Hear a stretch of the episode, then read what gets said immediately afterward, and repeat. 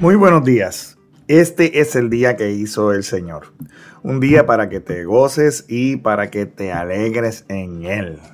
Mi nombre es Rafael Delis y esto es Renovando tu Mentalidad. Y el título del tema de hoy es Recuperado de entre los escombros. Y la pregunta que quiero que te hagas hoy es la siguiente. ¿Alguna vez te has sentido que estás atrapado y estás esperando que alguien te rescate? En febrero de este año hubo un gran terremoto de magnitud 7.8 en la zona de Turquía y Siria. Quizás tú lo viste en las noticias, la devastación tan grande y los cientos de edificios que fueron derrumbados y de más de 30 mil personas que perdieron sus vidas en ese desastre. Pero también pudiste ver, quizás lo viste, yo, vi noticias, varias noticias, de personas que fueron recuperadas de los escombros. Luego de varios días y en particular pude ver una noticia de una niña, no tenía ni siquiera quizás 5 o 4 años. Esa niña fue rescatada de los escombros luego de estar ahí enterrada por una semana. y fue recuperada por rescatistas que a pesar del tiempo que había pasado, no se rindieron ni desistieron de continuar la búsqueda de algún sobreviviente. Hoy quiero compartir una palabra que está en el Salmo número 40, versículos 1 al 3. Allí puedes leer estas palabras. Con paciencia esperé que el Señor me ayudara, y Él se fijó en mí y oyó mi clamor. Me sacó del foso de la desesperación, del lodo y del fango. Puso mis pies sobre suelo firme y a medida que yo caminaba, me estabilizó. Me dio un canto nuevo para entonar, un himno de alabanza a nuestro Dios. Muchos verán lo que Él hizo y quedarán asombrados, pondrán su confianza en el Señor. Y aquí el salmista, que es David, está hablando de su experiencia, de cómo el Señor lo ha ayudado luego de que él lleva un tiempo esperando. Porque nosotros necesitamos esperar con paciencia en el Señor, ya que la paciencia es una virtud, especialmente en los tiempos donde estamos pasando por una dificultad. Siempre que pasemos por situaciones extremas, es importante esperar en Dios, confiando que Él será el que va a responder a nuestras oraciones y nos rescatará. ¿Se podrá aplicar esto a nosotros así, literal?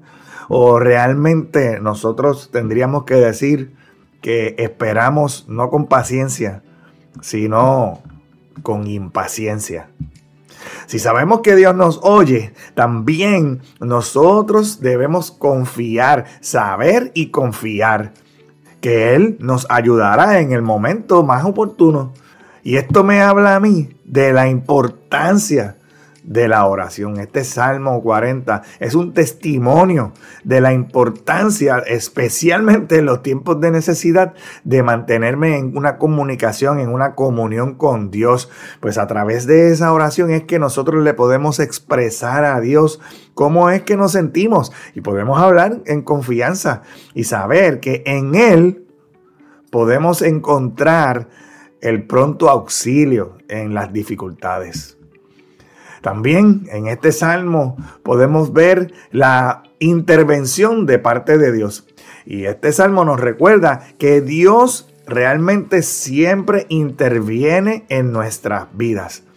Dice aquí el salmista que lo sacó del pozo de la desesperación. Él también te saca a ti. Quizás tú estás sumido en un pozo, que estás estancado en el lodo, en el fango, pero Él pondrá tus pies sobre tierra firme.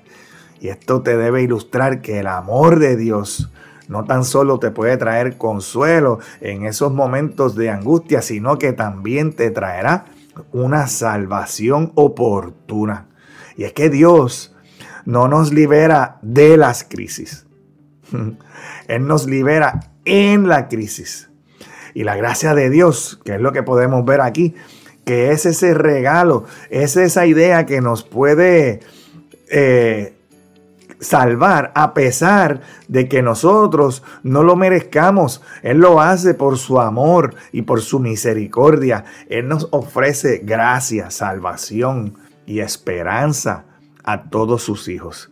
Eso sí, nosotros somos los hijos de Dios porque hemos recibido a Jesús como nuestro Salvador. Nosotros podemos estar seguros que el pronto auxilio de parte de Dios estará disponible para nosotros si sabemos esperar con paciencia.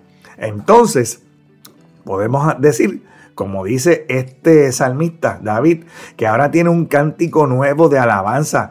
Cuando Dios entonces nos rescata de esas situaciones extremas, podemos experimentar esa transformación en nuestra vida. Y estos versículos nos hablan de una manera diferente de hablar, tener un cántico nuevo, lo que me habla a mí de gratitud y de esa alabanza y esa gloria a Dios que debe brotar de nuestros corazones cuando experimentamos el amor de Dios y el cuidado de Dios. Entonces, podemos saber que si Dios lo hizo una vez, lo hará otra y otra y otra vez. Por lo tanto, si Dios te ayudó anteriormente, puedes estar seguro y confiado que el mismo Dios ahora mismo está en tu situación actual, en esa en la que te encuentras.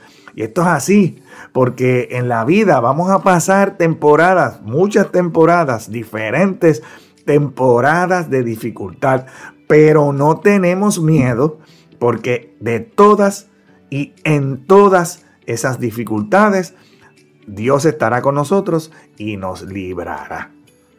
Ahora debemos observar las palabras que salen de nuestra boca, especialmente cuando hablamos en esos momentos de adversidad. Ahora, es importante destacar que esto no solo se trata de situaciones extremas o desastres naturales. El amor de Dios va a estar ahí contigo en las situaciones de tu vida diaria, en tus desafíos personales, emocionales, en tus desafíos espirituales. El amor de Dios es perfecto y es constante y está disponible para ti en la circunstancia en la que te encuentres. Y finalmente, este pasaje nos habla de que nosotros entonces somos un testimonio para otros. El pasaje también señala que muchos verán lo que Dios ha hecho y se asombrarán. O sea que tendrán un sentido de reverencia y de respeto por Dios. Nuestras experiencias en Dios pueden inspirar confianza a otras personas y porque otras personas ven tu testimonio, el testimonio del amor y el poder de Dios en tu vida. Recuerda que tú eres el testimonio vivo del amor de Dios aquí en la tierra, que posiblemente tú eres la única Biblia que las personas leen. ¿Y que estarán leyendo? Si tú eres la única Biblia que las personas que están a tu alrededor pueden leer, que algunos de los que están a tu alrededor pueden leer, qué están leyendo de ti. Porque es importante que compartas tus experiencias, tu testimonio correcto. A menudo compartir estas experiencias del rescate de Dios por medio de su amor puede traer a otros consuelo y esperanza y fortalecer a otros hermanos que están en tu comunidad de fe o otros que compartes que te encuentras en la calle que también están, como tú estuviste, en algún momento dado, en el foso de la desesperación. Y que ellos sepan que tampoco están solos en sus luchas. Hoy es el día de hacer la diferencia. Hoy es el día de ser diferente. Hoy es el día que vas a alcanzar algo que mañana no lo vas a alcanzar porque tal vez mañana no llegue. Hoy es el día que hizo el Señor para que te goces y para que te alegres en Él, que tengas un excelente resto del día y que Jehová te continúe bendiciendo en el nombre poderoso de Jesús. Amén.